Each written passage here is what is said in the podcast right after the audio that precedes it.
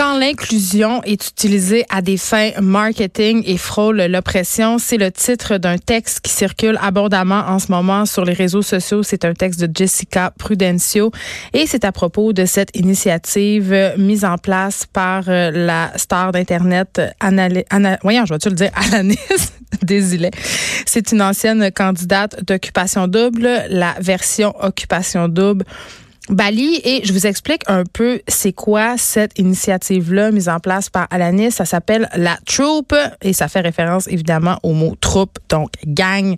Euh, c'est une communauté on crée une communauté de femmes qui ne s'imposerait aucune limite. Et là, dans une vidéo, Alanis euh, Desilets décrit la troupe comme étant une communauté justement euh, de filles qui veulent être bien dans leur corps, qui n'ont pas besoin de standards ni de règles, tu sais, une communauté de filles qui veulent prendre leur santé en main de façon globale, trouver l'équilibre. Bon, elle dit la balance, mais moi je vais dire l'équilibre parce que j'ai ça le mot balance dans tous les sens du terme.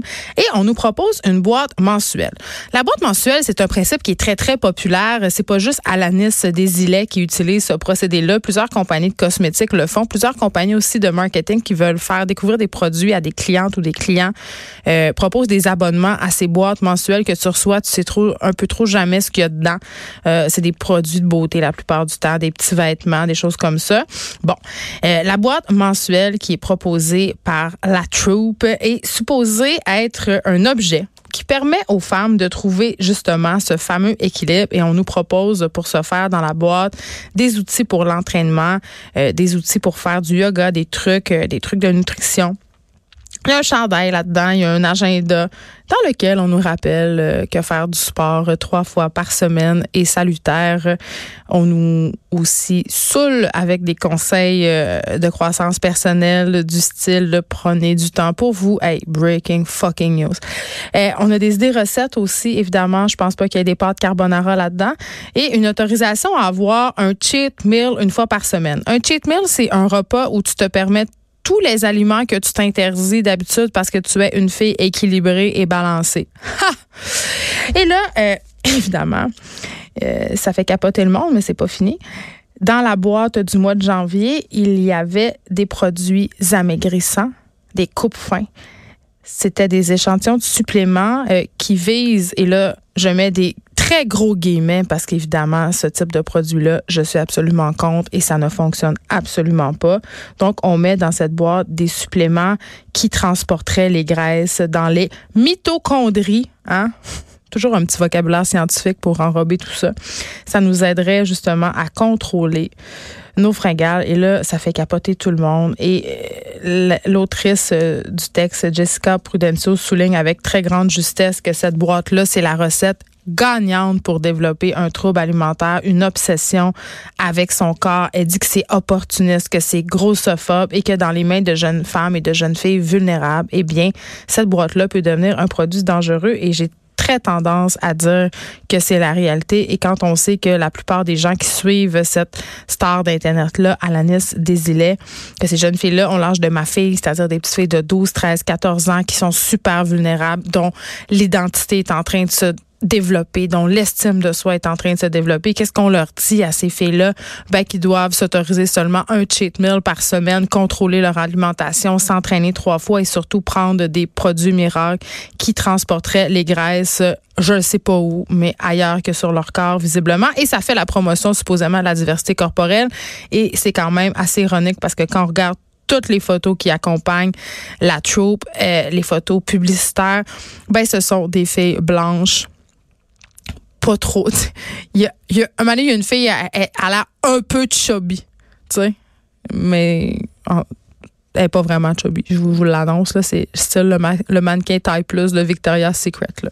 Donc, ce sont des filles qui correspondent vraiment à un seul standard de beauté.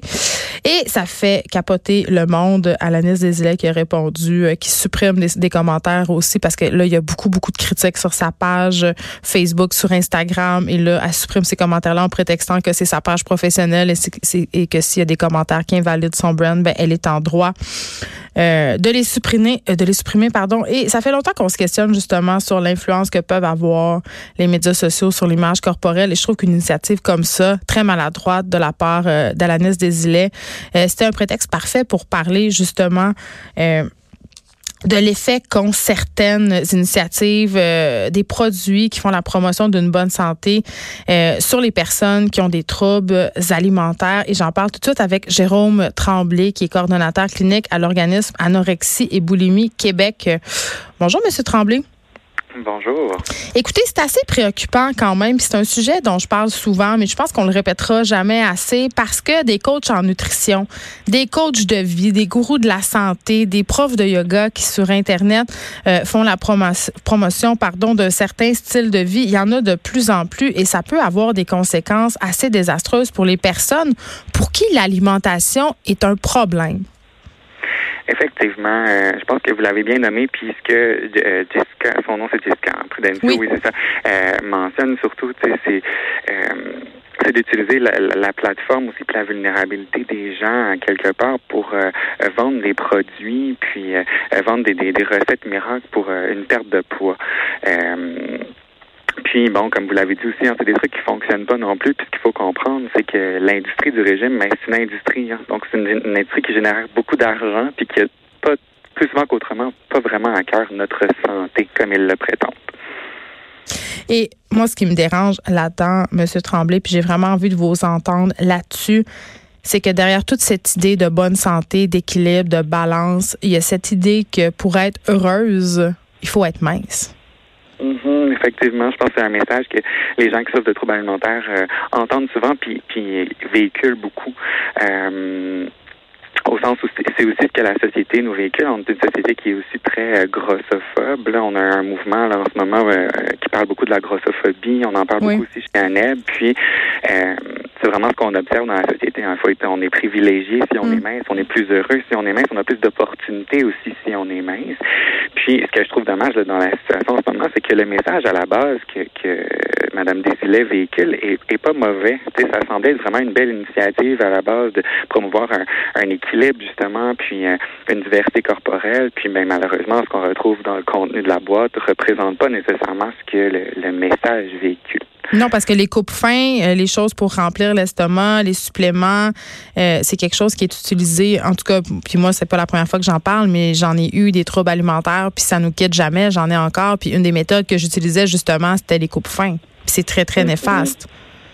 Effectivement, puis c'est même euh, un des, dans les facteurs déclencheurs numéro un. on parle des régimes, c'est le facteur déclencheur numéro un, mais euh, utiliser ce genre de truc-là euh, coupe faim, mais ça, ça fait juste alimenter cette espèce de restriction là aussi qui entraîne justement avec un, un, contexte comme le cheat day par exemple, ce qu'elle qu'elle présente là dans son dans sa boîte, c'est super nocif au final parce qu'un cheat day, ce que ça encourage, c'est que ça encourage les autres journées à être en, grande restriction, puis après ça, mais au cheat day, on peut manger ce qu'on veut, entre guillemets, n'importe quoi. Puis, euh, ça fait qu'on va outre-manger à ces moments-là parce que le corps ben, va aller récupérer ce qu'on lui a pas permis les autres jours, alors qu'un réel alimenta réelle alimentation équilibrée, ben ben, c'est de se permettre de, manger ce qu'on désire euh, avec parcimonie aussi. Oui, puis après ça, tu te sens coupable, puis là, tu, tapes sa mm-hmm. tête, puis là, après ça, il y a comme une spirale, justement, de privation.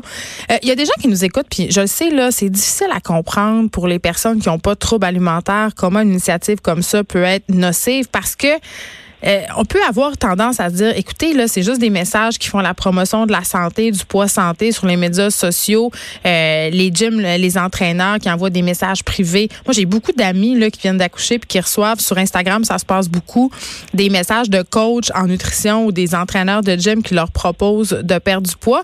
Puis les gens qui n'ont pas de troubles alimentaires se disent, ben, qu'est-ce que ça peut faire au fond à part motiver les gens à avoir une meilleure hygiène de vie, mais en quoi, c'est quoi le processus qui fait que ça vient titiller les troubles alimentaires? Mais en fait, ce qu'il faut comprendre aussi à la base, c'est que pour, pour développer un trouble alimentaire, il faut avoir certaines euh, vulnérabilités, des facteurs prédisposants qui nous amènent là. Euh, puis c'est sûr que les facteurs euh, de, social, environnementaux, ils sont pour beaucoup.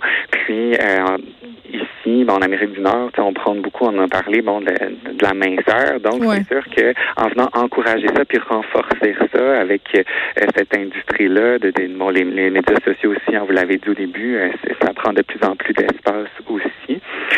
Euh, donc, c'est sûr que ça vient déclencher à quelque part ou renforcer un certain message chez, chez les jeunes, surtout que, ben, effectivement, si, si mes influenceurs ou, ou mes, mes, vedettes utilisent ça ou font ça, puis ça a l'air de fonctionner, puis ils sont mm. donc bien heureux sur leurs photos, puis ils ont donc bien des, des, des followers sur les, les médias sociaux. C'est la réussite. Exactement. Ça, symbolise beaucoup la réussite, puis ben, ça encourage dans, dans cette veine-là. Puis ben, on sait aussi que les jeunes mais vont continuer à s'encourager entre eux aussi là-dedans, se maintenir dans cette dans cette veine-là. Eh, la NEB, ça existe quand même depuis un certain nombre d'années, M. Tremblay. J'ai envie de savoir parce que évidemment c'est un truc qui prend racine sur les médias sociaux, euh, le truc dont on parle aujourd'hui. Jusqu'à quel point ça a changé la game euh, en bon français à la NEB, l'arrivée, l'avènement de la popularité des médias sociaux et des influenceurs? Parce que c'est sûr que vous en parlez. Là. Euh, oui, ben écoutez, ce que ça a changé beaucoup, c'est, notre, notre, présence à nous sur les réseaux sociaux pour euh, une présence plus accrue, pour euh, être au fait par rapport à ces messages-là, puis essayer de changer un petit peu la donne. C'est sûr que nous, on, on prend un message de, de tu sais, suivre des gens. Si on suit des gens qui nous font sentir pas bien dans notre peau, mm. c'est là où on devrait commencer à se questionner. sais. Puis après ça, se désabonner de ces comptes-là, puis s'abonner à des comptes qui sont plus inspirants pour nous, qui nous ressemblent plus aussi. Euh, donc, c'est sûr que ça a changé beaucoup notre manière aussi d'approcher les jeunes dans notre intervention, puis dans, dans nos services, puis aussi la manière dont on, on présente les troubles alimentaires, puis les facteurs de maintien aussi auprès de la clientèle. C'est quoi les facteurs de maintien, juste pour être sûr que je comprenne bien? Ben, les facteurs de maintien, ça va être justement ça, les, les stéréotypes de beauté, les standards, euh, tous les messages qui sont véhiculés dans, dans, les, dans la société, dans les, les réseaux sociaux, les, la famille, etc. Jérôme Tremblay, merci. Vous êtes coordonnateur clinique à l'organisme Anorexie et Boulimie Québec. ANEB, euh, votre site web est très bien fait. Il y a des conseils euh, pour les personnes qui souffrent de troubles alimentaires, pour les proches aussi des personnes euh, qui sont aux prises avec des troubles alimentaires parce qu'on les oublie souvent et vous êtes très présent sur les médias sociaux. J'invite les gens à aller voir ce que vous faites. Merci beaucoup. C'est un drôle de hasard. En fin de semaine, vraiment par le plus complet des hasards, j'ai regardé un film. Euh, bon, encore une fois sur Netflix. Là, je m'excuse, j'ai l'air d'une fille qui encourage pas bien ben son contenu québécois, mais je fais mon effort comme tout le monde là, puis il y a tellement de bon contenu québécois. Mais là, c'est juste que c'était ça qui se passait pour moi. Et euh, j'ai écouté un film qui s'appelle Tout de Bone, ok? Et je vous invite vraiment à l'écouter ce film-là si vous avez des adolescents, des adolescentes à la maison. Euh, parce que l'anorexie et la boulimie, c'est un sujet, une problématique qui touche aussi de plus en plus de garçons. Et on, je sais, là, pour les proches de personnes qui souffrent de troubles alimentaires, c'est difficile à comprendre. Moi, quand je parle à mon chum, mettons que je dis ah, en ce moment je capote, j'ai pas envie de manger, Noël me stresse, il comprend pas. Je veux dire, il comprend, mais il comprend pas qu'est-ce qui se passe dans ma tête, puis parce que c'est pas vraiment rationnel, tu sais, c'est comme un, une anxiété. Euh, mais ce film-là, tout de bon, explique vraiment de façon très efficace et de façon très réaliste. D'ailleurs, c'est tellement réaliste qu'avant le film, Netflix a tenu et publie un message pour dire que si on a des troubles alimentaires, ce film-là peut être trigger ça veut, euh, trigger, ça veut dire que ça peut être confrontant. Ça veut dire que si tu l'écoutes, ça peut t'amener à des places pas le fun. Ça peut aussi déclencher peut-être ton trouble alimentaire. Donc, je veux faire cette mise en garde là quand même. Moi quand même, je me soigne assez bien, je suis suivie pour ça donc c'est pas trigger pour moi. Je l'ai écouté et vraiment on voit c'est l'histoire d'une jeune fille euh, qui est anorexique et puis elle est hospitalisée et ça y a rien qui marche, y a rien qui marche, toutes les thérapies échouent à un tel point qu'elle est à deux doigts de la mort, tout le monde a peur euh, euh bon que sa maladie euh, l'emporte et qu'elle décède, tu sais donc elle, commence à suivre une thérapie par un, un médecin assez euh, marginal qui est joué par Ken Reeves. OK, mais je vous jure, c'est bon quand même. OK, et là elle va dans ce dans ce c'est une maison, vraiment une maison fermée où, où euh, les gens qui ont des troubles alimentaires peuvent aller pour faire une cure fermée, ils sont 6 7 jeunes là-dedans.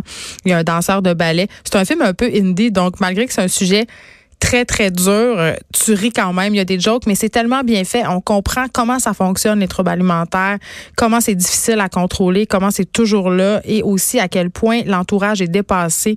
Euh, puis on nous montre avec brio, tout ce qu'il faut pas faire quand on est au, en contact avec une personne euh, qui est aux prises avec des troubles alimentaires. Il y a le personnage de la belle-mère qui arrête pas de dire les choses qu'il faut pas dire euh, à la fille qui a des troubles. En tout cas, vraiment, c'est à écouter tout de bon si le sujet vous intéresse. Et euh, je vous réinvite aussi à écouter le documentaire qui a été fait par ma collègue Marie-Christine Noël du bureau d'enquête infiltration chez les imposteurs de la gestion du poids. C'est en ligne sur Helico. Vraiment, ça, ça tombe pile poil avec ce sujet-là. Euh, ça parle pas évidemment de l'initiative d'Alanis Desilets mais ça parle d'Herbalife, ça parle de poudre verte qu'on met dans de l'eau, ça parle de tous ces coachs de vie qui se promènent sur Internet et qui essayent de nous vendre la solution miracle euh, pour perdre du poids. Évidemment, cette idée, c'est de dire si t'es mince, tu vas être heureuse, mais j'ai envie de conclure ce segment en disant sérieusement, là, tout le monde, c'est le temps qu'on s'en rende compte, il n'y en aura pas de miracle. Il n'y en aura pas. OK? Et être mince, ce n'est pas l'objectif ultime. Je connais des minces qui sont très malheureuses. D'accord? De 13 à 15, les effrontés.